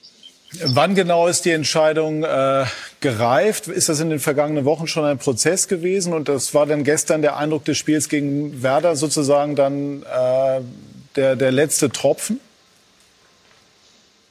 Nein, das kann man nicht sagen. Wir haben ja nach einem sehr schlechten Ergebnis bis Weihnachten von der Punkteausbeute uns hier nochmal wirklich zusammengesetzt und intensiv äh, den Neustart ausgerufen und auch den Januar zum äh, Punkten ausgerufen. Und da waren wir uns alle einig. Es ging gut los. Das Spiel gegen Schalke. Äh, folgte ein äh, schlechtes Spiel in Bielefeld mit einer Niederlage. Dann haben wir in Köln gepunktet, hätten drei Punkte, glaube ich, äh, ehrlicherweise verdient gehabt. Sodass eigentlich diese Spiele nicht brillant waren, aber wir uns äh, weiterhin äh, optimistisch hinter unserem Plan gestellt haben. Aber man muss sagen, nach dem gestrigen Spiel ähm, haben wir zu keiner anderen Entscheidung. Auch wenn beide Spiele, Hoffenheim und auch das Spiel gestern ähm, gegen Bremen, kaum zu erklären sind, dass wir sie mit 1 zu 7 Toren verlieren. Deswegen ist die Entscheidung, sind beide Entscheidungen gestern getroffen worden. Wie haben die beiden, äh, Bruno Labbadia und Michael Preetz, die Entscheidung aufgenommen? Sehr professionell. Ich äh, habe mit Michael nur 55 Tage zusammenarbeiten können. Das war eine sehr gute Zusammenarbeit. Äh, ich äh, hätte sie sehr gerne weiter fortgeführt. Ich kann wirklich da nur sagen, dass ich hier als Neuer sehr gut aufgenommen wurde. Und wir heute Morgen sehr ausführlich persönlich auch gesprochen haben. Ich glaube, wir beide haben eine hohe Wertschätzung füreinander und das wird auch so bleiben. Wird auch dem Verein auch in der Zukunft, äh, glaube ich, alle Daumen drücken. Da ist nichts kaputt. Und er weiß natürlich auch um die, dieses Geschäft. Mit Bruno Labbadia habe ich gestern Abend äh, spät telefoniert. Wir haben uns für heute auch zu einem persönlichen Gespräch mit dem Trainerteam zurückgezogen. Ich habe auch lange noch unter vier Augen mit Bruno gesprochen. Auch ein Vollprofi. Mir tut es auch hier wirklich äh, persönlich leid. Ich mag ihn von seiner Lebensgeschichte, von seiner Leistung, auch auf dem Platz viele Trainingseinheiten beobachtet, mit welcher Energie, Akribie, war morgens der erste, abends der letzte. Und wir haben heute auch nochmal den äh, Film der letzten Spiele äh, Revue passieren lassen. Es ist wirklich, äh, der, äh, das Fußballglück ist nicht auf unserer Seite derzeit. Es hilft aber nichts. Und er hat das sehr, sehr gut äh, reflektiert. Und wir haben uns heute Morgen auch sehr gut voneinander verabschiedet. Carsten, als wir gestern die Nachberichterstattung zum Topspiel hatten, da sickerte schon äh, via Bild durch, dass die Trennung bevorsteht. War das tatsächlich zu diesem Zeitpunkt schon klar? Nein, wir waren in dem Entscheidungsprozess. Gut, ich nehme das einmal ganz, beziehungsweise wir, wir werfen jetzt einmal auch den Blick voraus. Äh, Arne Friedrich wird Sportdirektor. Und ähm, die Spekulationen gehen dahin, dass Paul Dardai vorläufig als Trainer übernimmt. Stimmt das?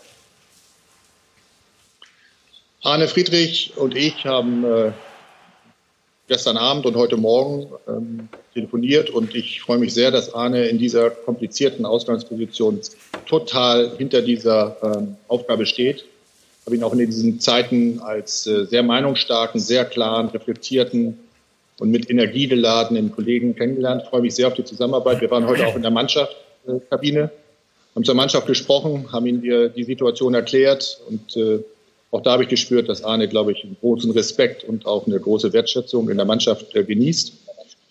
Die äh, Trainerfrage haben wir einen klaren Plan, den wir umsetzen. Und wie sieht dieser Plan aus? ja, das würdet ihr gerne wissen wollen. Ja, ein bisschen so arbeiten müsst ihr schon noch selber. wird es Dardai oder kann man den äh, möglicherweise sogar ausschließen, was ja eine Überraschung wäre? Patrick. Wir haben einen klaren Plan, den wir bei Sky 90 nicht veröffentlichen werden. Trotzdem muss ich ja, das weißt du, das hast du mir ja als Chef auch immer äh, sozusagen mit auf den Weg gegeben, natürlich schon noch einmal nachhaken. Äh, ist Dardai denn möglich? Dardai ist möglich, viele andere sind möglich. Wir haben einen klaren Plan und äh, Einnahme wird jetzt scheinbar sehr äh, auf Sieg geritten. Und äh, sei versichert, äh, du, wir kennen uns ein bisschen, wir gehen nicht unvorbereitet in diese auf. Äh, der Name Ralf Rangnick äh, wird auch gespielt. Äh, wäre das eine Möglichkeit, weil Rangnick natürlich bewiesen hat, dass er mit größeren Projekten, wo auch Geld seitens des Investors zur Verfügung steht, sehr gut umgehen kann? Ist das ein vorstellbares Szenario? Nochmal, wir machen hier keine heiteren Namensratereien. Ich habe jetzt, äh, glaube ich, zweimal, und das ist die dritte Nachfrage dazu, und ich respektiere das, aber ich glaube, du respektierst auch, dass ich jetzt nicht jeden einzelnen Namen, der genannt wird, es könnten ja noch zwei weitere dann folgen, einschätze. Wir haben einen klaren Plan, wir werden den durchführen und ihr werdet sehr zeitnah erkennen, dass wir eine sehr gute Lösung für Hertha BSC für die restlichen 16 Spiele plus der Zukunftsgestaltung dann präsentieren werden. Und äh, das ist unsere gesamte Konzentration. Und ich glaube, dass wir damit hoffentlich das Thema Nachfolge von Bruno äh, für diesen Moment dann auch zur Seite legen. Ja, du bist ja nächste Woche bei uns zu Gast, worauf wir uns sehr freuen. Oliver Kahn wird da sein, gemeinsam mit Lothar Matthäus. Dann sind wir an dem Punkt sicherlich einen Punkt weiter oder einen Schritt weiter, vielleicht sogar mehrere. Welchen Einfluss, allgemein gefragt, hat der Investor Lars Windhorst bei Entscheidungen? Lars Windhorst und äh, seine Tenor Group äh, sind äh, in diese Entscheidung nicht involviert. Der Verein agiert äh, vollkommen selbstständig in diesen Personalangelegenheiten. Das kann ich ausdrücklich hier bestätigen. Wir sind allerdings im Informationsaustausch und das gehört sich auch so. Ich finde, das gehört in diese Wahrheit auch rein. Aber die Entscheidungen treffen einzeln allein die Gremien von Hertha BSC, die entweder aus Präsidium im Falle von Michael oder in der Trainersituation die Geschäftsführung von Hertha BSC. Abschließend eine sportliche Einschätzung, Carsten. Wir haben äh, zu Beginn der Sendung auch darüber geredet, es sind ja schon viele gute Spieler geholt worden, die als Solisten durchaus funktionieren. Warum haben die es bisher nicht geschafft, ihre individuelle Klasse als Mannschaft zusammenzubringen? Auch daran äh, haben wir natürlich genauso gerätselt wie ihr. Ähm, wir haben keine Antwort. Äh, wir müssen diese Antwort in der neuen sportlichen Leitung äh, schnell finden, damit bessere Ergebnisse kommen. Ich glaube, wir erkennen immer wieder, dass wir die Spiele nicht hoffnungslos unterlegen verlieren. Wir haben noch kein enges Spiel zu unserem Gunsten umgebogen mit einer, einem Quäntchen Spielglück oder mit einer Intensität, die es dann auch braucht. Ähm, das ist die große Aufgabe aus dieser überdurchschnittlich talentierten und individuellen Klasse, auch jungen Mannschaft ein Team zu formen, was jetzt im Abstiegskampf äh, besteht. Wir sind sehr optimistisch, dass wir das in der neuen Aufstellung, die wir jetzt dann auch auf den Platz bringen, auch äh, aus der Kabine in Punkte ummünzen werden. Dann sage ich Dankeschön, Carsten Schmidt, und äh, freue mich auf kommende Woche, wenn wir uns dann persönlich hier im Studienunterführung sehen. Dankeschön. Danke, viele Grüße. Richtig aus. Didi, wie, wie schätzt du es ein, was wir gehört haben? Auch in der Trainerfrage. Ja, äh, er sagt für die nächsten 16 oder 17 Spiele und dann für die Zukunft. Also das, er hat ja offen gelassen, ob das jetzt eine Übergangslösung wird oder nicht. Da müssen wir uns jetzt überraschen lassen. Ähm, aber es ist natürlich, spielt ihm und Hertha BSC natürlich nicht in die Hände, weil ich glaube, äh, er hätte sich das gerne mal die nächsten Wochen und Monate angeschaut, um dann wirklich sich ein Urteil zu bilden.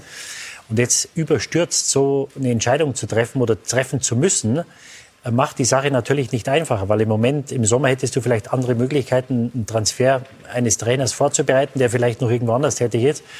Ähm, deswegen, das war alternativlos, glaube ich, nach den letzten Wochen, weil du musst irgendwo als, als Verein musst du eine Weiterentwicklung sehen. Und die Weiterentwicklung, wie es auch gerade gesagt Herr Kassen, die war einfach nicht zu sehen. Deswegen war es alternativlos. Ich glaube, Dardai zu holen für, für den Rest der Saison wäre nicht die schlechteste Lösung ähm, weil es, glaube ich, oder möglicherweise jetzt schwer ist, jemanden zu finden, den du dann auch über diese Saison Klang jetzt aber irgendwie nicht so, hatte ich den Eindruck. Michael? Ich bin mir nicht ganz sicher, äh, ob es da, äh, ich zu 100 Prozent überzeugt davon, dass es so kommt, sagen auf längere Sicht, das glaube ich nicht. Äh, aber für die kurze Zeit bin ich mir unsicher. Also ich würde sagen, das ist aber schon eine naheliegende Lösung. Und ähm, die Frage ist, äh, was halt, wir, das heißt, also man muss, äh, man wird sehen, dass sie vorbereitet sind, auch längerfristig vorbereitet sind.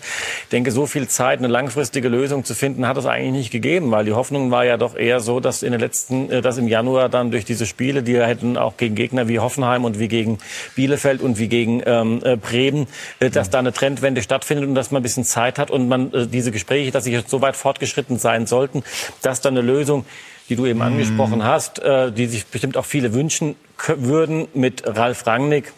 Also so eine weitreichende Lösung, die das ja beinhalten würde, ähm, wäre erstaunlich, muss man sagen. Wäre auf der anderen Seite professionell, wenn man im Hintergrund zumindest schon mal einen Plan B entwickelt. Einen Plan B zu entwickeln. Äh, wenn das so käme, Respekt muss ich dann sagen. Ob es so kommt, werden wir sehen. Also ich fand jetzt Herrn Schmidt sehr aufgeräumt übrigens und sehr professionell.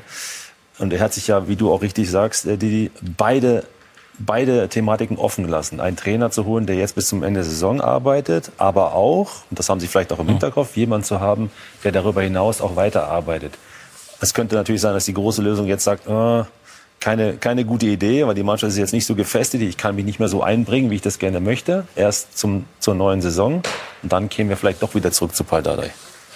Gut, also das wird sehr, sehr spannend. Und wie gesagt, kommenden äh, Sonntag werden wir das Ganze dann mit äh, Carsten Schmidt und Oliver Kahn hier bei uns und Lothar Matthäus hier bei uns im Studio fortsetzen. Aber gleich wollen wir noch sprechen an diesem Sonntag über die Bayern, die heute, wir haben das ja eben schon angekündigt, bei Schalke im Einsatz sind. Hansi Flick und seine Mannschaft haben die Möglichkeit, von den Patzern der Konkurrenz zu profitieren. Wir sind zurück bei SK90, die Unibet Fußballdebatte und ich begrüße Jessica Liberts, die durch den Nachmittag führen wird. Liebe Jessica, unter anderem, wir haben ja eben schon darüber gesprochen, mit äh, Schalke gegen Bayern, aber ein Wort auch zu dem, was wir von unserem früheren Chef Carsten Schmidt eben gehört haben. Wie interpretierst du das im Hinblick auf die Trainer-Manager-Suche? Naja, ich glaube, es war ja absehbar. Es hat sich ja nicht von heute auf morgen angedeutet, dass man eine Kluft hat zwischen dem Big City Club und der Realität. Und dass diese Kluft nicht mehr so richtig gut zu schließen war, das hat sich in den letzten Wochen ja angedeutet. Dementsprechend kann es schon sein, dass man bereits Gespräche geführt hat. Normalerweise wird das ja so gemacht. Dann heißt es immer, wir haben das erste Mal miteinander am Sonntagmorgen geredet, vorher noch nie. Wir kennen uns auch sonst gar nicht. Wir haben auch unsere Handynummern nicht. Äh, aber im Grunde genommen hat man sich dann schon unterhalten. Ähm, es gibt ja immer die naheliegende Lösung, Dardai aus der U16 dann wieder auf seinen alten Job zu befördern. Und wir haben ja auch schon Namen gehört. Mhm. Ich glaube, es liegt immer immer daran, wie viel Fantasie kann ich beim Gegenüber noch erzeugen. Also hätte man bei Ralf Rangnick dann genügend Potenzial für ihn, mhm. so wie AC Mailand, wo er gesagt hat, Mensch, das Projekt, das würde ich noch mal spannend mhm. finden. Mhm. Und genauso ist es auch jetzt, nehmen wir einen anderen Namen einen Thomas Tuchel, der jetzt gerade äh, überlegt, was könnte ich als nächstes machen oder mache ich mal Pause wieder oder schaue ich mir einfach mhm. nur die Welt an oder habe ich Lust vielleicht in der Hauptstadt was zu machen. Auch da geht's immer drum, habe ich genügend Potenzial, kann ich bei dem anderen die Fantasie vermitteln, dass er hier was Besonderes schaffen kann. Und wenn das der Fall ist, ja, wer weiß, vielleicht wird es ja dann noch mal ein Big City Club. Apropos Fantasie, hast du die Fantasie, dass Schalke heute gegen Bayern was holen kann? Aber das ist wirklich eine gemeine Frage, Patrick. Das ist äh, na gut, versetzen wir uns jetzt mal in eine Schalker Seele, ja? Der Schalker sagt sich, warum sollen wir das nicht schaffen, was der Mainzer gestern hinbekommen hat? Und vielleicht haben wir auch einen Auftritt mit ähnlich viel Leidenschaft. Wenn ich Bayern München wäre, würde ich jetzt sagen, es ist eine gewisse Drucksituation fast für die Bayern, weil alle erwarten, dass sie jetzt auf sieben Punkte wegziehen. Mhm. Ich vermute aber, also rein, wenn man jetzt den normalen, einen normalen äh, Ablauf betrachtet, dass natürlich ähm, die Bayern wahrscheinlich mit sieben Punkten am Ende Tabellenführer sein werden. Ja, aber gut. Die mögen ja, Verzeihung, die mögen ja eigentlich solche Situationen. Eben. Äh, wie sind die Bayern beieinander? Naja, also ich glaube, dass wir gesehen haben in Augsburg, dass es immer noch Licht und Schatten mhm. gibt. Also es gibt immer noch äh, die dominanten Bayern und es gibt aber auch die Bayern, die Fehler mhm. Und die dann auch eine andere Mannschaft wieder ins Spiel kommen lassen. Mhm. Möglicherweise dann sich auch Räume bieten für einen wie Hünteler, mhm. wenn der dann möglicherweise. Eben haben wir von Juri Mölder gehört. Ja, es soll, es also noch, soll wohl wackeln wegen ja, der Wade. Immer noch die Wade. Genau, ja. die Wade ist es. Erik hat es letztens so schön angezeigt, ja. Ähm, insofern sind wir da gespannt. Ich denke aber, was das Innenverhältnis angeht, da sind wir gespannt, was die nächsten Wochen auch bringen werden. Also da äh, bin ich wirklich gespannt, weil ich glaube, dass man immer noch sieht, äh, dass es da Differenzen gibt, äh, wenn man sich die Einsatzzeiten auch der Neuzugänge anschaut etc. Also da bin ich gespannt, was da in den kommenden Wochen auf uns zurollt. Hoffenheim gegen Köln ist das äh, späte Spiel, beide mit dem Rückenwind der, der Siege. Wen äh, siehst du da im Vorteil? Es kann für beide eine super Woche werden. Ich glaube, dass der erste FC Köln ein bisschen Rückenwind mitgenommen hat, mhm. weil das schon ein unglaublich wichtiger Sieg war. Also das ist ja, in vorletzter Minute der, der, und so weiter. Den, Na, der, der, Kölner hat, am, hat an dem äh, Mittwochabend äh, ein Festchen aufgemacht und sich äh, gesagt, äh, das war's, wir bleiben drin, Relegation ist safe. Ja. Gut, also Mirko Slomka ist äh, nachher bei dir zu Gast, der heute schon eingesprungen ist äh, für Olaf Thon. Viel Spaß, Jessica. Er sieht Dankeschön. noch sehr frisch aus. Ja. Bitte äh, pass auf, dass er sich jetzt nicht überanstrengt. Weil nein, nein, wir brauchen nein, ihn noch. Machen wir noch eine Pause, vielleicht danach. Genau. Ja. Nein, nein, er verausgabt sich nicht. Er wird schon nachher noch mit aller Frische dann ja da. Mal, nein, Aber wir, wir achten drauf, ne, Mirko? Also kaum noch was sagen. Ne? mal gucken. Jessica, Dankeschön. Danke dir, Patrick. Viel Spaß. Und Viel Spaß. Äh, wir sprechen jetzt Mirko, darf ich oder ein, zwei Antworten gehen noch? Schon, unbedingt. Äh, gut, also die Bayern fühlen sich oder sind die oh, gereizt dann von so einer Situation, ist ja eigentlich das, was sie mögen. Ne? Wir haben hier vergangene Woche auch inhaltlich durchaus berechtigt darüber gesprochen, Krise auf Bayern-Niveau, zwei Niederlagen in Folge inklusive Kiel, äh, Gegentore und äh, die Realität ist, heute können sie auf sieben Punkte, glaube ich, davonziehen. Ja, wenn Sie so eine erste Halbzeit spielen wie äh, am Dienstag, Mittwoch, dann ziehen Sie mit sieben Punkten davon. Mhm. Weil da fand ich Sie wieder so griffig, wie sie vorher war. Rückgewinnung des Balles, Gegenpressing, äh, Sprintverhalten. Da haben Sie 14 Torchancen gehabt, Flanken ohne Ende von der Außenbahn gespielt. Außen ganz klar die stärkere Mannschaft gewesen, totale Dominanz gehabt in dem Spiel. Und dann gab es in der zweiten Halbzeit so Situationen, so Rückschläge wie schlampige Ballan- und Mitnahme. Pavard fällt mir da ein. Pässe nach vorne, Boateng ins Niemandsland, Pavard ins Niemandsland. Und dann hast du Glück, verschossener Elfmeter und so. Also die zweite Halbzeit gibt Hoffnung für Schalke. Ich glaube nicht, dass 90 Minuten eine Top-Leistung bringen werden. Das also würde mich überraschen nach den, nach den Schwankungen der letzten Zeit. Wo soll die Stabilität so schnell auch herkommen? Ähm, aber dass es äh, zu einem Sieg reicht und am Ende für sieben Punkte, das, ähm, das traue ich den Bayern auf jeden Fall zu, gehe ich auch von aus. Und ich glaube auch, dass ähm, Schalke ähm, versuchen wird, ähm, an eine Leistung zu zeigen, auf der sie, auch wenn sie nicht gewinnen sollten, äh, die, die, auf der sie aufbauen können. Mhm. Dass sie eine Stabilität versuchen zu erzielen und zu erreichen, von der man nach dem Spiel dann sagen kann, selbst wenn es vielleicht nicht zu einem Punkt gereicht hat, ähm, äh, da können wir in der nächsten, in der nächsten Zeit darauf können wir aufbauen und das, das soll uns Mut und Hoffnung geben. Also an eine 0 zu 8 wie zum Hinspiel, also damit rechne ich nicht. Ja, da sind die Bayern auch nicht äh, dominant genug im Moment, auch wenn sie ähm, äh, unter der Woche eine Halbzeit gut gespielt haben. Und sie haben jetzt in den letzten Wochen eigentlich äh, für alle Siege kämpfen müssen. Also einige Spiele haben sie ja nicht gewonnen und wenn sie gewonnen haben, dann waren das wirklich bis zur letzten Minute mussten sie beißen und ähm, sie machen einen ziemlich matten Eindruck im Moment. Das ist verständlich aufgrund des Pensums, das sie in den letzten Wochen hatten und dann das, äh, das Bedenken, das ich habe bei den Bayern, ist, äh, Jessica hat es gerade angesprochen, die Einsatzzeiten oder die Nicht-Einsatzzeiten der Neuen. Sie spielen im Moment mit 14, 15 Leuten. Ne? Und äh, ich bin gespannt, wann Hansi Flick mal äh, die Neuzugänge spielen lässt, weil du äh, gehst jetzt nach Katar zur Club-WM. In drei oder vier Wochen, dann geht die Champions League wieder los. Das heißt, du kannst von jetzt bis Ende der Saison kannst du nicht mit 15 Leuten durchspielen.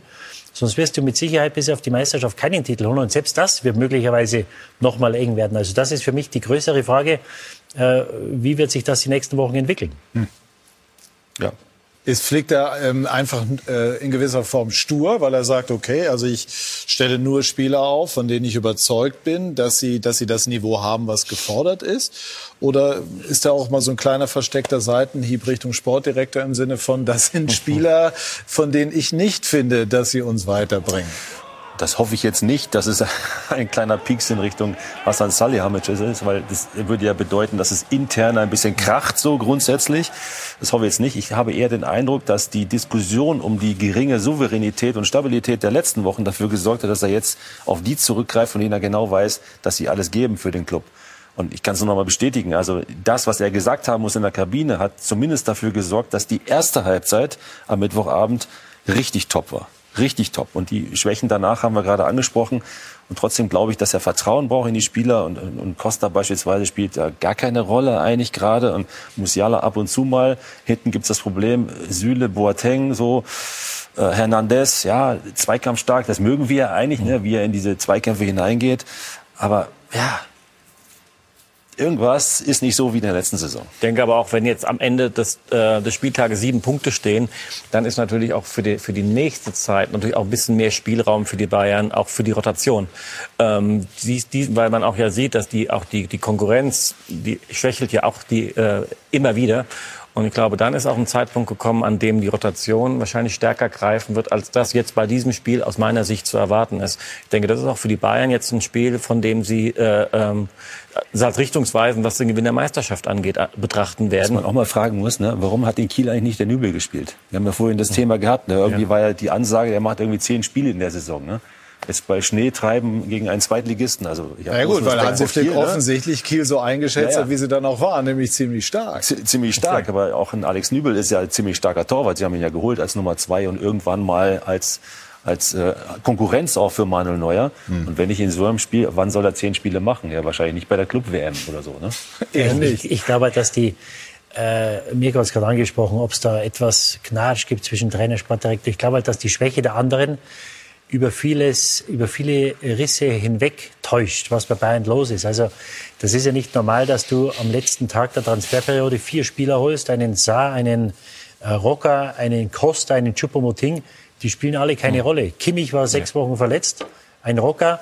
Ich weiß gar nicht, ob ein Rocker oder ein Saar, ob die Bayern tauglich oder Bundesliga tauglich sind, weil wir sie noch nicht gesehen haben. Aber Bundesliga tauglich schon, oder? Ja, Bundesliga tauglich mit Sicherheit. Die haben auch 10 Millionen gekostet, aber ob sie Bayern tauglich sind, das wissen wir nicht. Und wenn du in der Phase, wo dann ein Kimmich verletzt ist, ein Rocker überhaupt keine Rolle spielt, jetzt hat er fünf Minuten gespielt, dann die Verlängerung in Kiel, dann äh, glaube ich, äh, prallen da zwei verschiedene Ansichten aufeinander. Äh, Hansi Flick hat im März ein Interview gegeben, wo er ein Vetorecht sich eingeräumt hat in der Sportbild, äh, was den Oberen gar nicht gefallen hat und dem Sportvorstand Salihamidzic gar nicht gefallen hat. Und es wird ein Punkt kommen, wenn es jetzt so weitergeht, wo irgendwann die Frage kommt, Herr Flick, was ist denn jetzt los mit Ihrer Mannschaft? Und dann wird er vielleicht irgendwann sagen, naja, ich habe nur 15 Spieler. Das sieht der Sportdirektor natürlich anders. Und wie das im Sommer werden soll, ja, weil du kannst jetzt im Sommer nicht wieder vier oder fünf Spieler holen, die der Trainer nicht will. Also ich bin da ganz gespannt, was passiert. Es werden möglicherweise Alaba und Boateng gehen. Das heißt, du brauchst mindestens einen Innenverteidiger, vielleicht sogar zwei. Und dann kannst du natürlich nicht wieder Spieler kaufen, die der Trainer nicht will, ja, weil dann verbrennst du natürlich Geld. Äh, Saar und Rocker, die haben beide für vier unterschrieben. Dantas spielt in der zweiten Mannschaft, der ist jetzt ausgeliehen mit einer Kaufoption, glaube ich.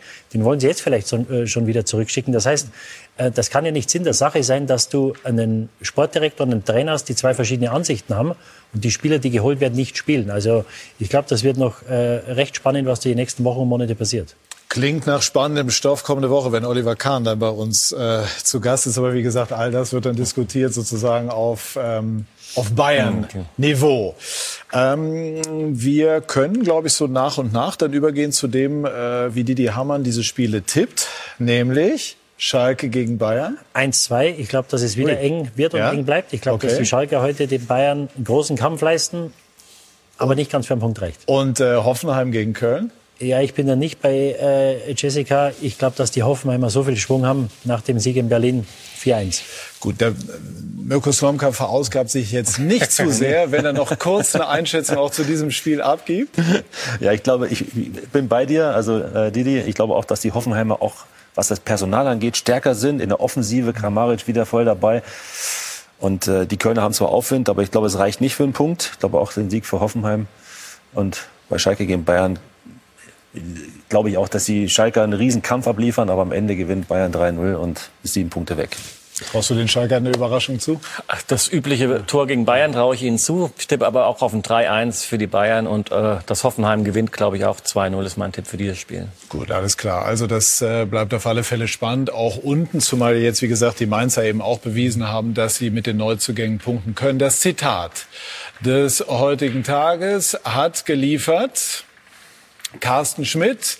Dardai ist möglich, viele andere sind möglich. Wir haben einen klaren Plan. Verraten wollte er ihn noch nicht, aber ich hoffe, dass er das spätestens am kommenden Sonntag hier bei uns machen wird. Und wir haben auch einen klaren Plan, denn wir haben noch sehr, sehr spannende Dinge im Angebot, so wie Sie das kennen, an diesem Sonntagnachmittag. Die erste Fußball-Bundesliga haben wir erwähnt. Die Vorberichterstattung auf Bundesliga 1 beginnt ab 14.30 Uhr. Dann machen sich Yannick Erkenbrecher und Thorsten Matuschka schon bereit zur Vorberichterstattung auf die zweite Liga. Gleich hier oder gleich im Anschluss ab 14 Uhr auf ähm, Bundesliga 2. Unter anderem dann der VfL Bochum, der HSV-Jäger zu Gast in Sandhausen und Kiel, auch eine Mannschaft aus der Spitzengruppe, unter anderem bei Darmstadt. Und dann haben wir äh, hier direkt äh, auf den News in der Folge Ricardo Basile, meine Geschichte. Und dort wird äh, Rainer Kallmund, wie gewohnt, wortreich, denke ich mal, darüber berichten, was sich in seinem Leben getan hat. Und all das ist unser Angebot für Sie. Ich sage ganz herzlichen Dank. Mirko hat noch einen langen, aber sehr spannenden Tag vor sich. Äh, danke nochmal für das kurzfristige Einspringen und Ihnen, liebe Zuschauer, vielen Dank für Ihr Interesse. Schönen Sonntag noch hier auf Sky. Machen Sie es gut. Tschüss und auf Wiedersehen.